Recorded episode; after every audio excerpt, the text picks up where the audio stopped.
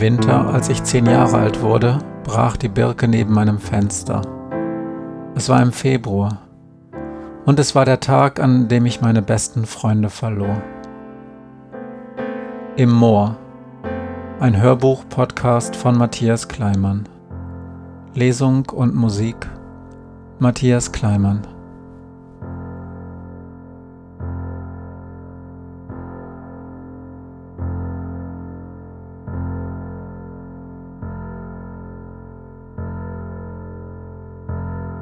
Zweiter Teil Im Bruch Namen Links lief Glenn.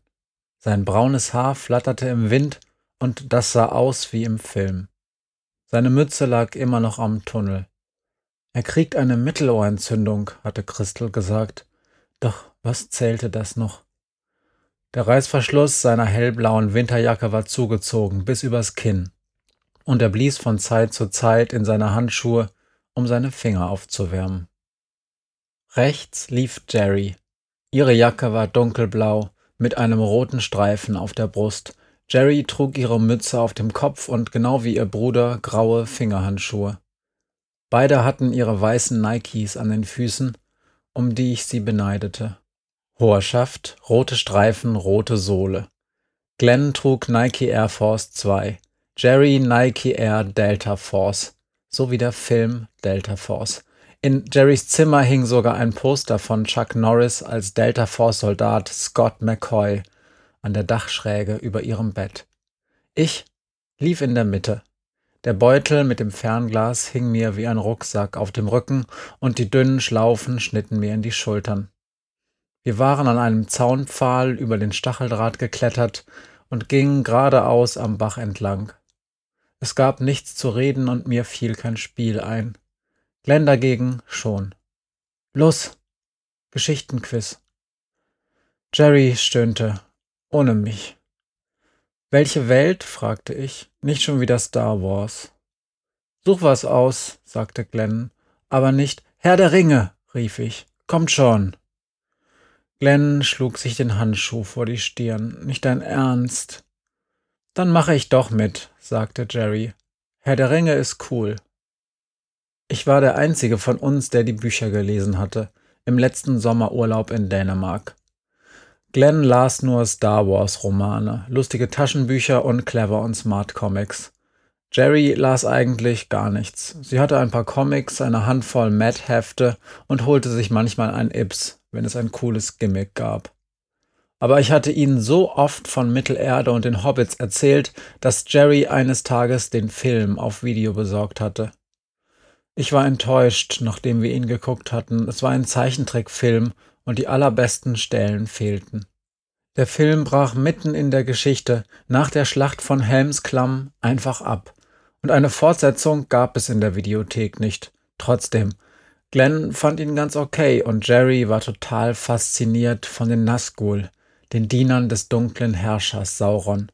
Sie liebte die Reise der Ringgemeinschaft durch die Minen von Moria und alle Stellen mit den Orks. Viele Szenen, in denen Nazgul oder Orks vorkamen, waren nicht wirklich gezeichnet, sondern die Figuren sahen aus wie Schatten von echten Monstern. Das fand sie cool. Weil der Film mittendrin aufhörte, hatte ich Glenn und Jerry an einem Nachmittag den Rest der Geschichte erzählt. Jerry war eigentlich nur zufällig runtergekommen, weil sie eine Kassette suchte. Aber sie blieb, bis ich am Ende angekommen war. Ich hatte die drei grünen Bücher vom Herrn der Ringe nicht dabei und erzählte die Geschichte, wie ich sie im Kopf hatte. Nach dem ersten Mal im Sommer hatte ich sie noch zweimal gelesen, in den Herbstferien und in den Weihnachtsferien, und ich kannte ein paar Stellen fast auswendig. Doch die Reihenfolge der Kapitel, die im Buch immer wieder zwischen Sam und Frodo und dem Rest der Gefährten hin und her wechselte, kriegte ich nicht ganz hin. Glenn und Jerry hörten trotzdem gebannt zu. Glens Augen leuchteten, als die Reiter von Rohan bei der Schlacht um Minas Tirith die Pelennor-Felder erreichten und der alte König Theoden sein Auf, auf, ihr Reiter Theodens! rief. Und als ich schon weiter erzählte, murmelte Glenn immer noch – nun reitet, reitet nach Gondor. Jerrys Lieblingsgeschichte war der heimliche Ritt der grauen Schar auf den Pfaden der Toten, den kein Sterblicher ertragen hätte, außer den Waldläufern aus dem Norden, Gimli, dem Zwerg, und Legolas von den Elben. Und sie grinste hämisch, als die Schiffe der Kosaren von Umbar während der Schlacht um Minas Tirith den Fluss hinauf segelten und statt der schwarzen Flagge Mordors das Wappen des Königs von Gondor auf den Masten hissten. Denn die Armee der Toten hatte die Kosaren vernichtet und damit beim König eine alte Schuld beglichen. Los, erste Frage, sagte Jerry. Wie heißt der Vater von Boromir? Äh, Dene Dings, sagte Glenn. Tor, rief Jerry. Dene Tor. Hab ich mir gemerkt wegen Tor. Haha, 1-0 BVB. Unentschieden. Halber Punkt für jeden, sagte ich. Nächste Frage. Wie heißt der Wirt? Butterblume. Glenn tat so, als ob er gähnte. Der Gastwirt von Bre heißt Butterblume. Langweilig. Mach's ein bisschen schwerer. Hä? Butterblume? Jerry hielt an. War da nicht irgendwas mit Pferd oder so? Das tänzelnde Pony, sagte ich. So heißt die Kneipe von Butterblume. Gasthof, verbesserte Glenn. Komm, weiter. Kneipe oder Gasthof ist doch das gleiche, sagte ich. Okay, nächste Frage. Und die ist schwer. Über welchen Ringträger hat der eine Ring keine Macht? Was? Was heißt das? Keine? Fragte Glenn. Also überhaupt keine? Kein klitzekleines bisschen? Außerdem sind Gasthof und Kneipe nicht das gleiche. In einem Gasthof kann man übernachten, in einer Kneipe nicht. Okay, Gasthof, sagte ich, und nein, kein klitzekleines bisschen Macht. Hm. Wahrscheinlich Sauron. Der hat den Ring schließlich gemacht, sagte Glenn. Bieb, nö, sagte ich. Sauron krempelt halb Mittelerde um, um seinen Ring wiederzufinden. In dem Ring ist ja ein wichtiger Teil seiner dunklen Macht gebunden. Glenn zuckte mit den Schultern. Hm. Ich habe zwar keine Ahnung, sagte Jerry, aber meine Mathelehrerin könnte passen. Die ist so super scheiße, bei der würde selbst der eine Ring freiwillig abfallen. Kommt die in dem Buch vor? Meine Mathelehrerin? Klar, sonst gilt's ja nicht. Weiß nicht, hab's ja nicht gelesen, sagte Jerry. Gibt's im Buch eine Frau Struckmann? Nein. Jerry überlegte.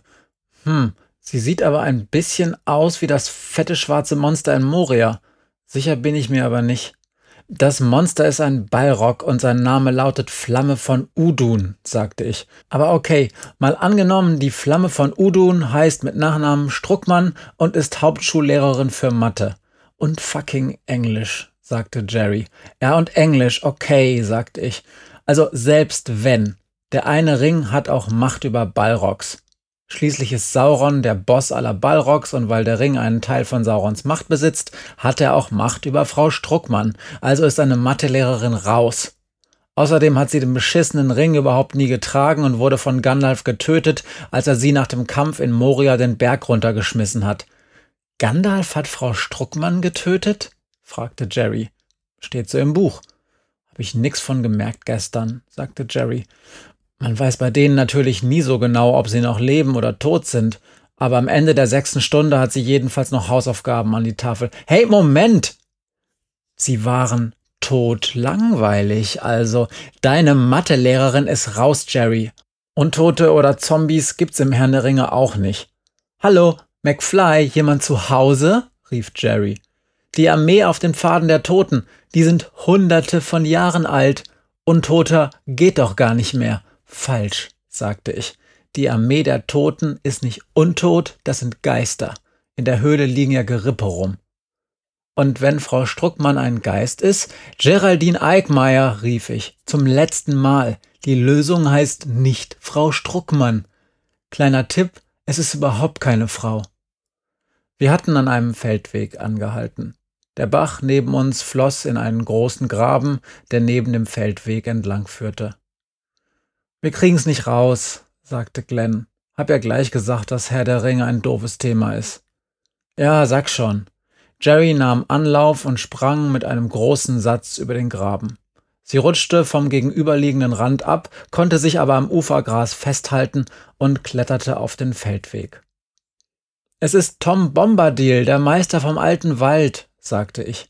Ich musste laut sprechen, damit Jerry auf der anderen Seite des Grabens mich auch verstand. Die vier Hobbits treffen Tom kurz bevor sie nach Bree kommen.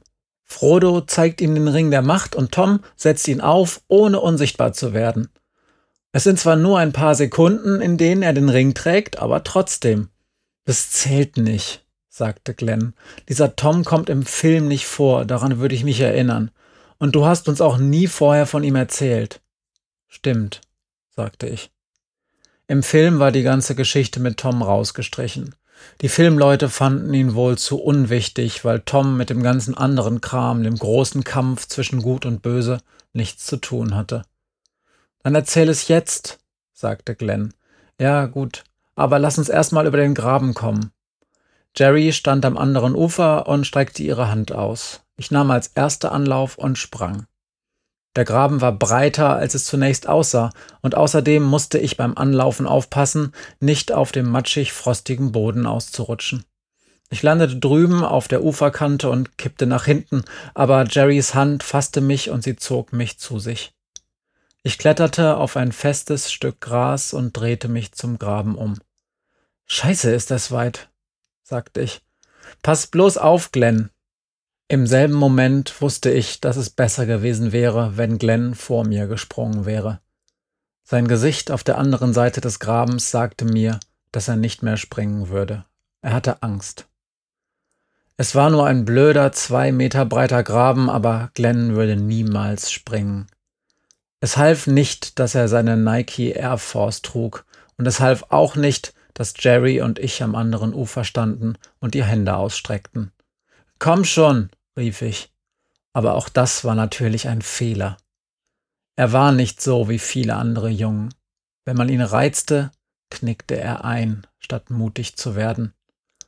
Was für eine blöde Scheißidee, schrie Glenn. Wären wir einfach die normale Straße gegangen, wäre das alles nicht passiert. Verdammter Scheißtag. Scheißtag. Ich dachte an das Reh und den Tunnel, an die toten Vögel, mein kaputtes Fernglas, Rottmanns verrückten Köter und die schwarzen Augen. Und an Christel, die meinem Bruder zusah, wie er Atomraketen an der Decke abschoss, damit sie keine behinderten Kinder bekommen musste. Christel, die sich sorgte, dass Glenn eine Mittelohrentzündung bekam. Sie hatte doch irgendwann gemerkt, dass Glenn und Jerry das Haus verlassen hatten. Warum war sie jetzt nicht hier, um Glenn seine Mütze zu bringen und ihm über diesen Graben zu helfen? Es war überhaupt niemand hier, nur Jerry und ich. Alles okay, sagte Jerry. Irgendwo da hinten fließt der Graben in eine Röhre. Da kannst du rüber da versaust du dir deine Schuhe auch nicht beim Springen, so wie ich. Sie deutete auf ihre schlammbespritzten Nikes. Hundert Meter oder so in die Richtung. Jerry zeigte mit dem Daumen nach links und ging los. Als sie merkte, dass Glenn sich noch immer nicht bewegte, sagte sie, und Andy erzählt inzwischen von Meister Pumpernickel. Niemand weiß, wie lange Tom Bombadil schon da ist.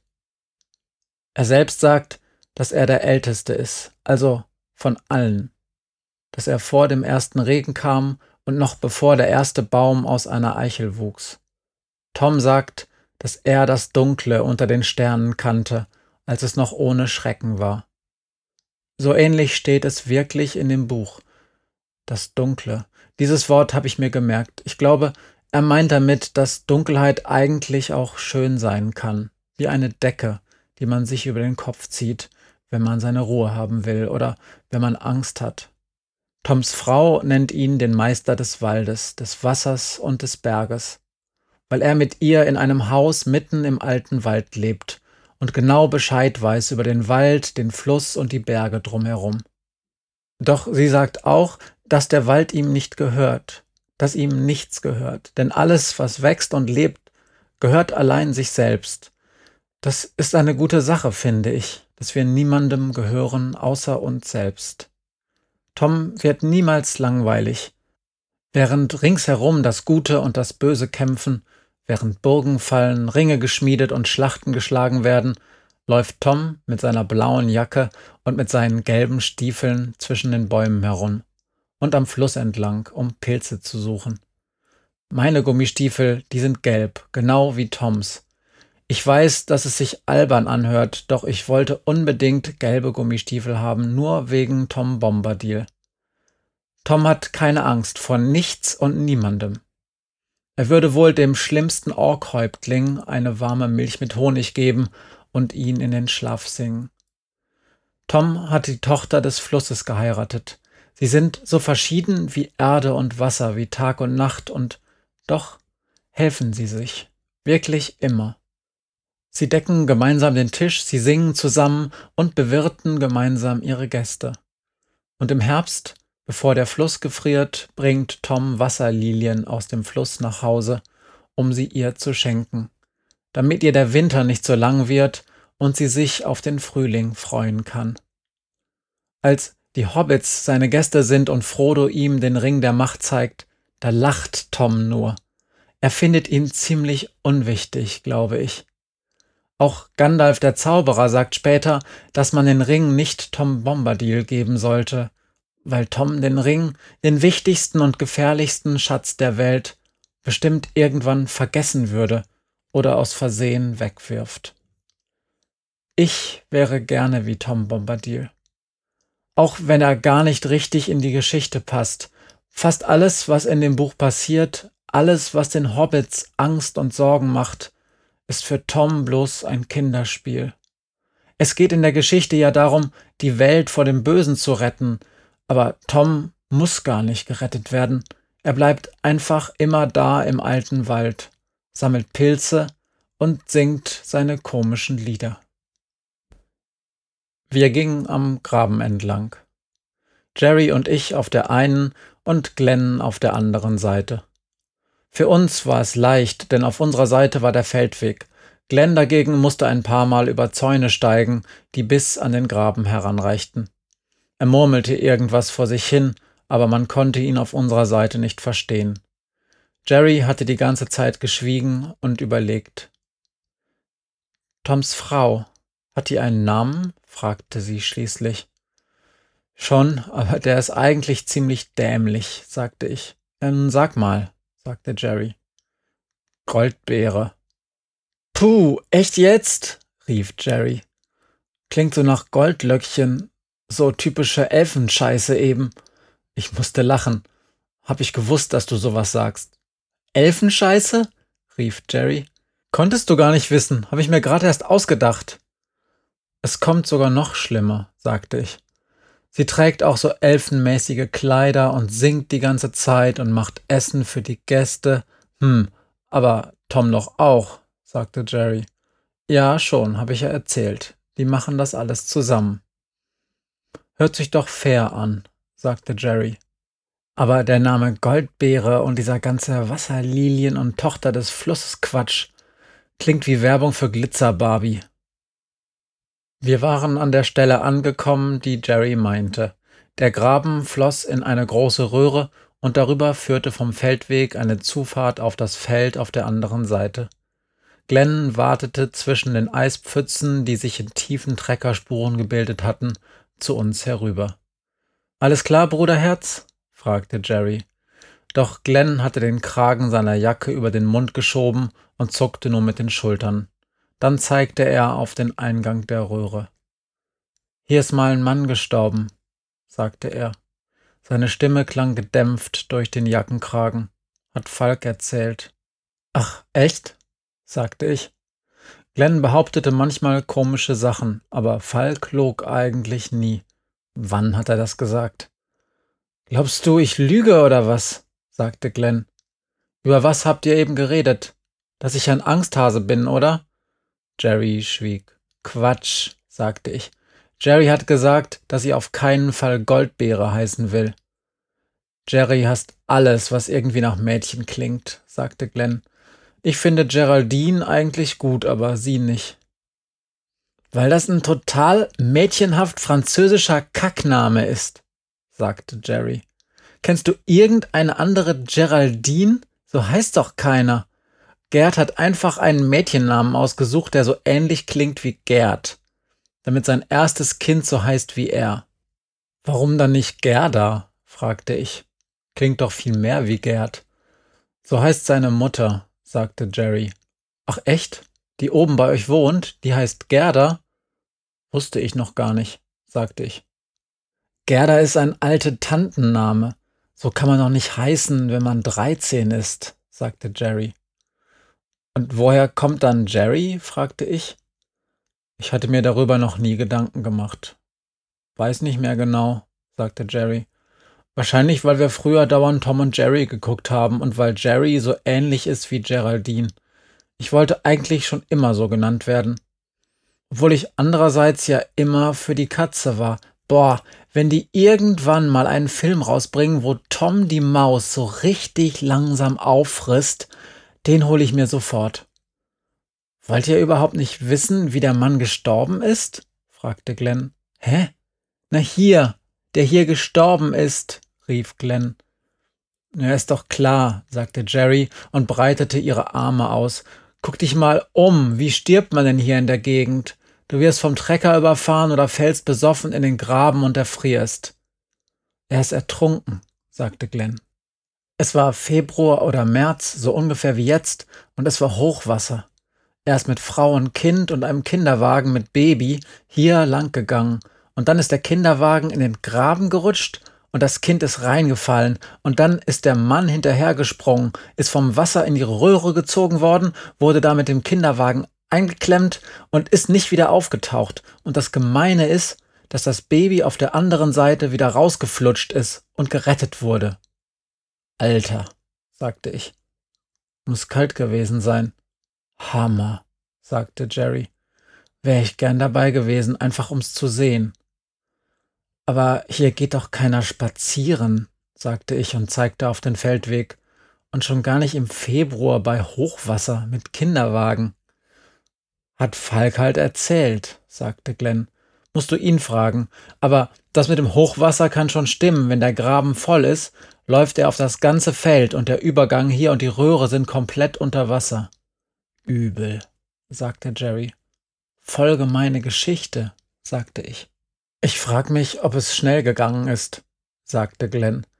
In dieser Röhre zu sterben, meine ich, und ob er noch gemerkt hat, dass das Baby nicht mehr im Kinderwagen war. Wir gingen eine Zeit lang schweigend den Feldweg entlang.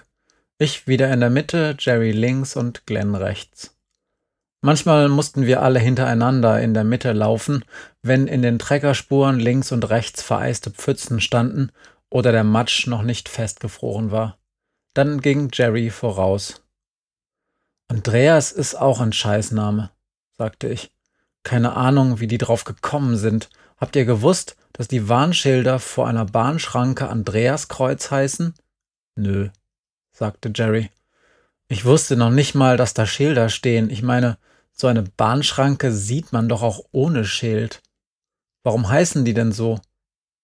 Keine Ahnung sagte ich.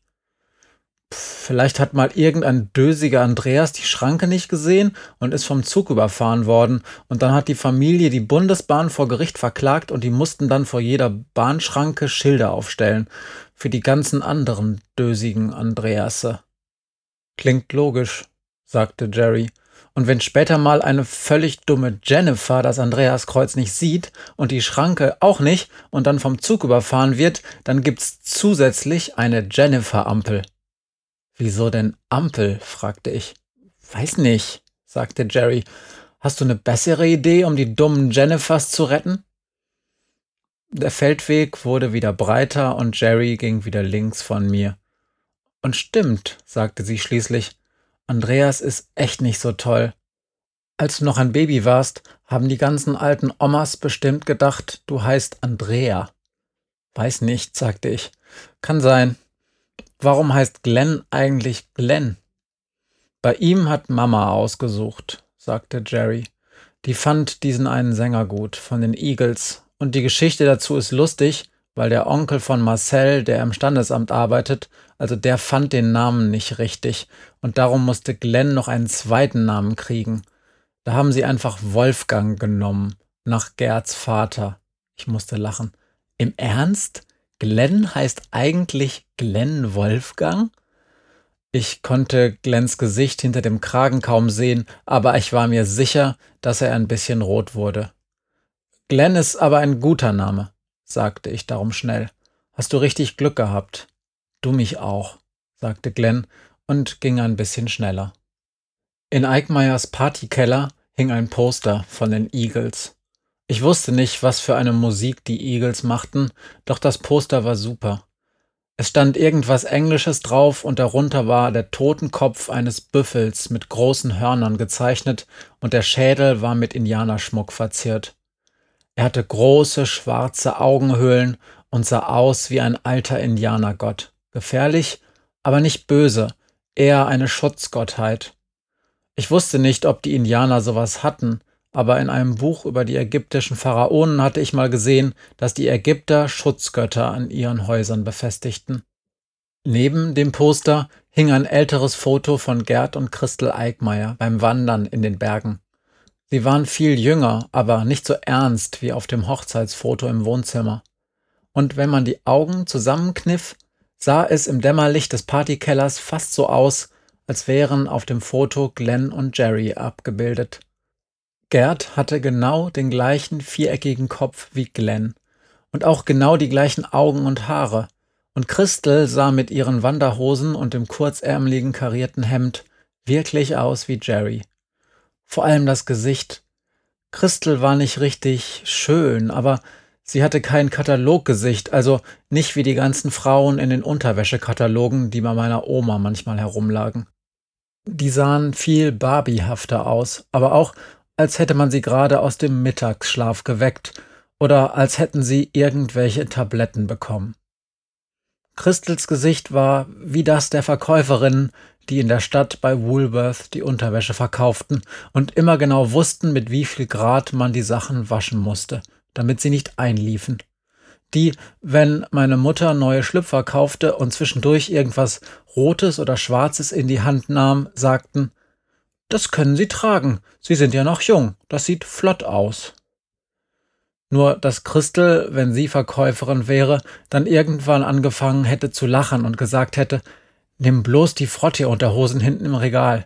Die sind schön warm und gibt's gerade im Angebot.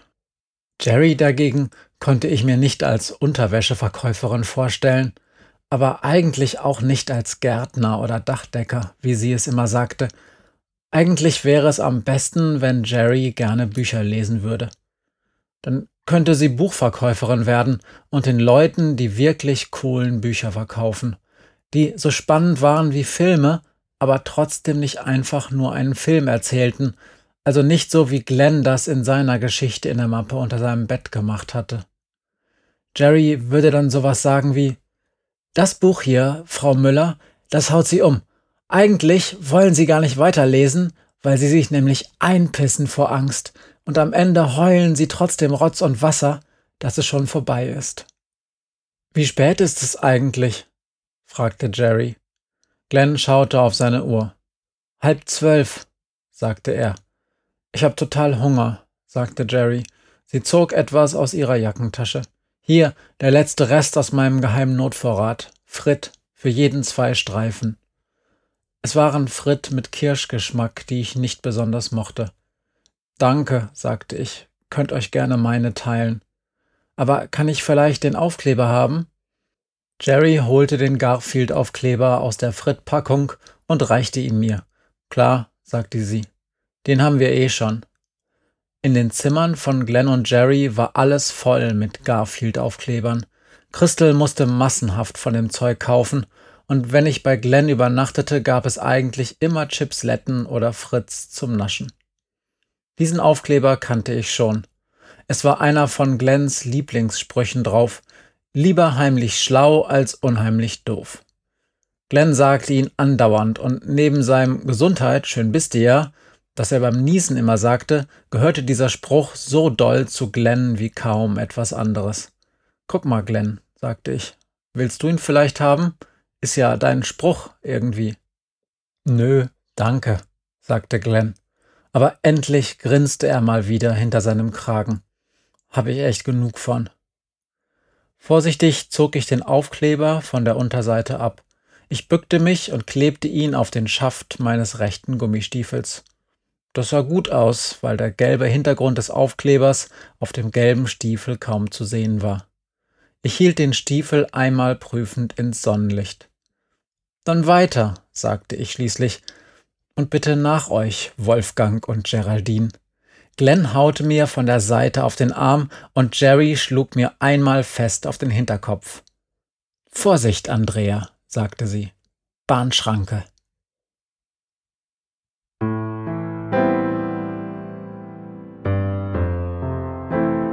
Das war im Moor Teil 7. Text, Musik und Sprecher Matthias Kleimann.